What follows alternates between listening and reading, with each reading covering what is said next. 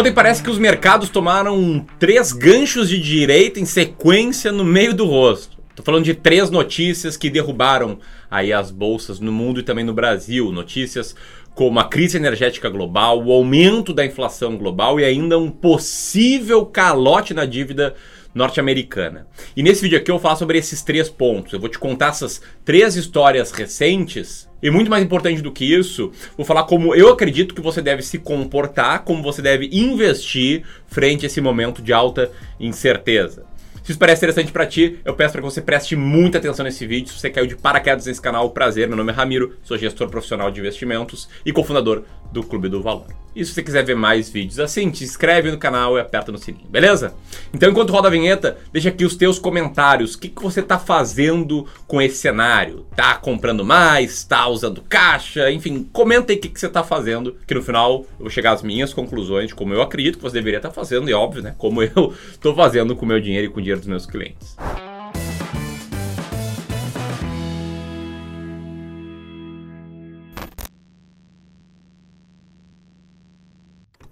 Tudo começa na China, onde uma crescente crise no fornecimento de energia já está gerando apagões em casas e também está forçando as fábricas a cortarem a produção. Isso, é claro, faz com que exista uma ameaça na desaceleração do crescimento chinês e, obviamente, uma consequência a nível global, uma escala muito maior. E por que isso acontece, tá? Porque a China, a maior poluidora do mundo, ela está tentando cumprir a promessa de que suas emissões de carbono vão atingir um pico até o ano de 2030 e serão neutras até o ano de 2060. Pode até parecer um objetivo nobre, né, lindo, ESG, Porém, isso é um dos fatores que está causando essa crise. Por quê? Porque as empresas do país elas foram orientadas a limitar a produção de energia dessas fontes mais poluentes e isso causa uma, um choque, uma alteração ali na oferta. Tudo isso no mesmo momento em que a demanda aumentou bastante, porque os números da pandemia estão ficando cada vez mais controlados, estão ficando cada vez menores, as coisas estão voltando cada vez mais ao normal e as fábricas estão produzindo cada vez mais, demandando energia. Ou seja, diminui a oferta, aumenta a demanda, a conta não fecha.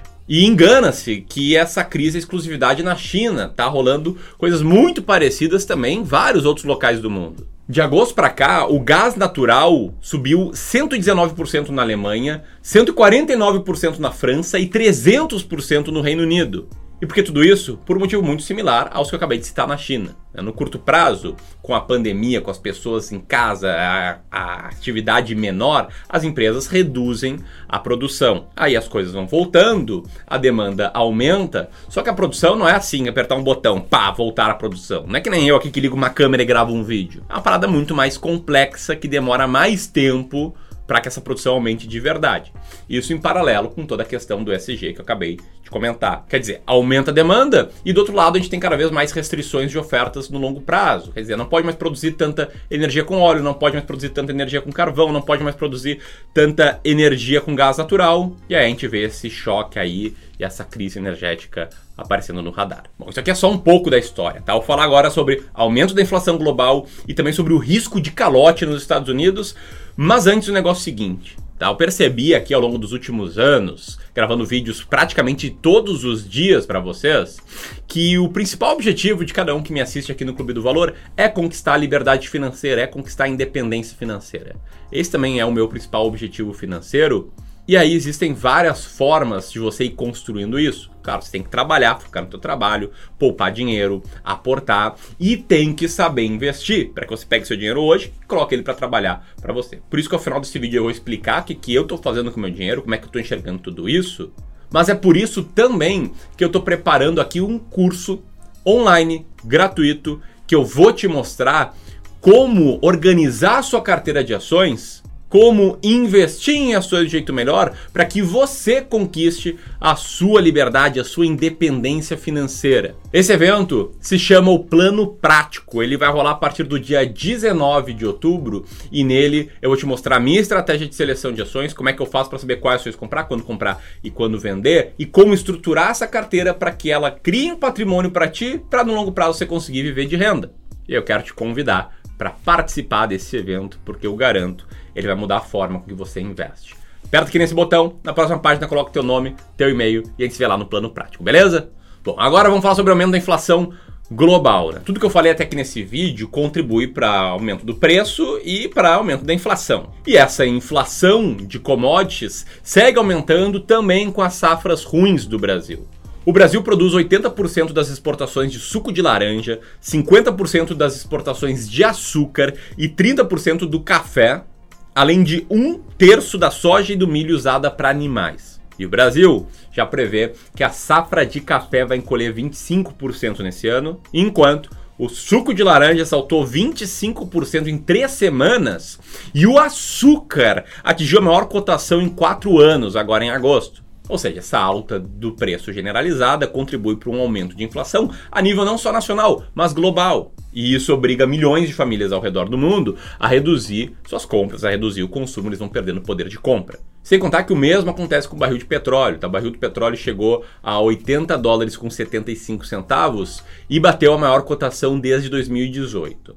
E isso tudo faz com que nos Estados Unidos já exista uma expectativa clara de aumento de juros a partir de 2022. O aumento de juros é uma resposta ao aumento da inflação, uma das ferramentas de conter a inflação. No Brasil, um dos reflexos disso é a valorização do dólar frente ao real e também da própria elevação dos juros, os aumentos sucessivos da taxa Selic que a gente está vendo. E é só isso, Ramiro? Não, tem terceiro assunto que eu quero falar aqui, que é sobre o suposto risco de calote dos Estados Unidos. Ontem tem uma notícia dizendo que o JP Morgan está se preparando para uma possibilidade de um calote do governo dos Estados Unidos. O James Dimon, que é presidente CEO do JP Morgan, disse que, abre aspas, em uma tradução livre, é a terceira vez que temos que fazer isso, é um evento potencialmente catastrófico. Se me lembro bem, a última vez que nos preparamos para isso nos custou 100 milhões de dólares. E que evento é isso? O que está rolando? Meu Deus, Ramiro, os Estados Unidos vai dar um calote na dívida, o mundo vai acabar, o que, que tá rolando?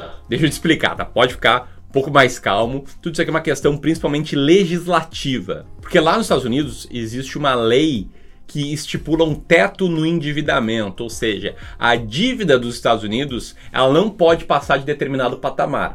Só que o que, acontece de tempos em tempos? Governos adoram gastar dinheiro, eles chegam perto desse teto e eles têm que elevar esse teto. E essa elevação de teto acontece numa discussão, num acordo que tem que chegar entre democratas e republicanos. E essa história aqui ela me dá calafrios por quê?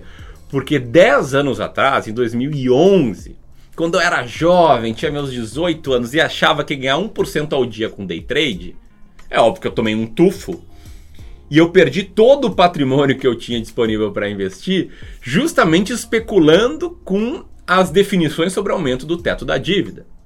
A situação era muito parecida com essa. O Obama tinha batido lá no teto, democratas e republicanos teriam que chegar a um acordo para levar o teto. Eu achei que eles iam chegar no acordo que a bolsa ia explodir, achei que eu pudesse prever algo melhor do que o mercado. Comprei um monte de opções e ó, me ralei. Perdi todo o meu dinheiro.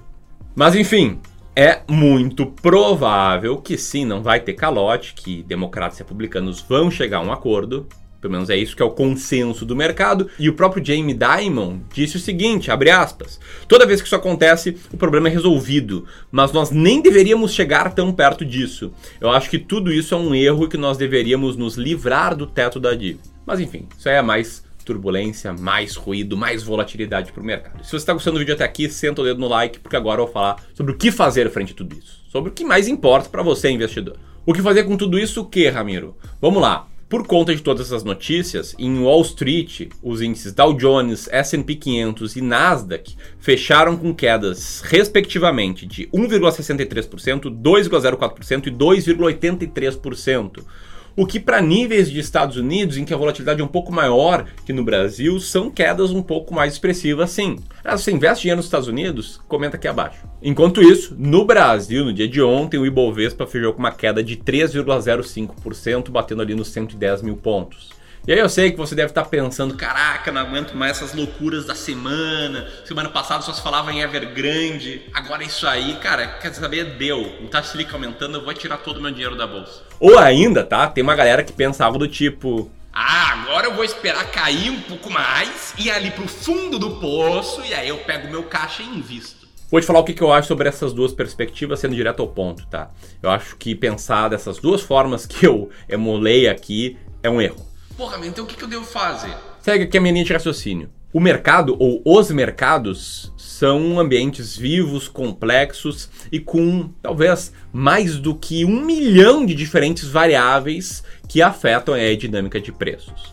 Porém, todas essas, um milhão ou mais, milhões de variáveis, elas podem ser categorizadas em dois grupos apenas: as variáveis dentro do teu controle e as variáveis fora do teu controle. E aí, o que, que o investidor vencedor faz? O que, que o investidor que acumula grande patrimônio, que consegue ver de renda, faz? Ele coloca todo o seu foco no grupo de variáveis que está sob o seu controle ele tem a humildade em entender que ele não vai conseguir ler o noticiário, ler as notícias, ver as entrevistas e ter uma leitura melhor do que a média do mercado. Quer dizer, tudo o que aconteceu nas bolsas ontem, nas últimas semanas, e o que aconteceu com o câmbio, é o mercado respondendo a esses fatos novos, que podem ser grandes ruídos, ou que eventualmente podem de fato causar uma crise maior. Eu falo ou, ou porque eu não sei. Eu sou uma das pessoas que tem humildade de saber que eu não sei prever o futuro. E recomendo muito que você tenha essa mesma humildade. Aí você foca no que está no teu controle. O que está no teu controle? A tua carteira ideal de investimentos, qual é a sua alocação de ativos, qual é a sua tolerância real ao risco. E aí uma dica, se você ficou apavorado com essa queda, meu Deus, de Bovespa já está em 110 mil pontos. Eu te digo que essa queda não é nada perto do que o mercado já caiu no passado em outras crises, ou seja, significa que talvez seja seja mais conservador do que você pensa. Você controla a sua estratégia de seleção de fundos imobiliários. Você vê lá os vídeos do José aqui, aprende com ele como selecionar fundos imobiliários. Você controla também a sua estratégia de seleção de ações. Mas você não controla o que, que vai acontecer semana que vem com o mercado. Você não controla a previsão de se a bolsa vai a 100 mil pontos, a 90 mil pontos ou volta para 130 mil pontos. Você não controla nada disso. Então, foca no que está no teu controle. Foca em trabalhar bem, em ter dinheiro para aportar e botar esse dinheiro para investir no longo prazo, é claro, de preferência com uma estratégia vencedora, uma estratégia como a estratégia de seleção de ações que eu vou ensinar no plano prático, que no passado teve esse retorno, sem contar que te dá clarezas de saber exatamente quais ações comprar, quando comprar e quando vender. Por isso que eu faço vídeo todos os dias aqui para falar um pouco sobre as coisas que estão acontecendo, mas te puxar de volta para que você foque no que está no teu controle. E se você quer melhorar essa variável, a forma que você seleciona ações, a forma que você estrutura a sua carteira, aperta aqui e vamos lá para o plano prático que você vai aprender muita coisa lá. E aí, o que, que eu estou fazendo? Eu não estou fazendo absolutamente nada. Como eu não sei se a bolsa vai aos 80 mil pontos ou aos 140 mil pontos nos próximos 6 ou 12 meses, eu não tento prever isso. O que, que eu sei é que no longo prazo a bolsa é vencedora. Esse gráfico está na tela mostra isso. Ela cai e cai muito em algumas crises. Mas num prazo maior, mesmo no Brasil, mesmo com ditadura militar, com um monte de presidente ruim, com um monte de crise interna e externa, ela venceu a renda fixa. Esse gráfico aí já é descontado da inflação.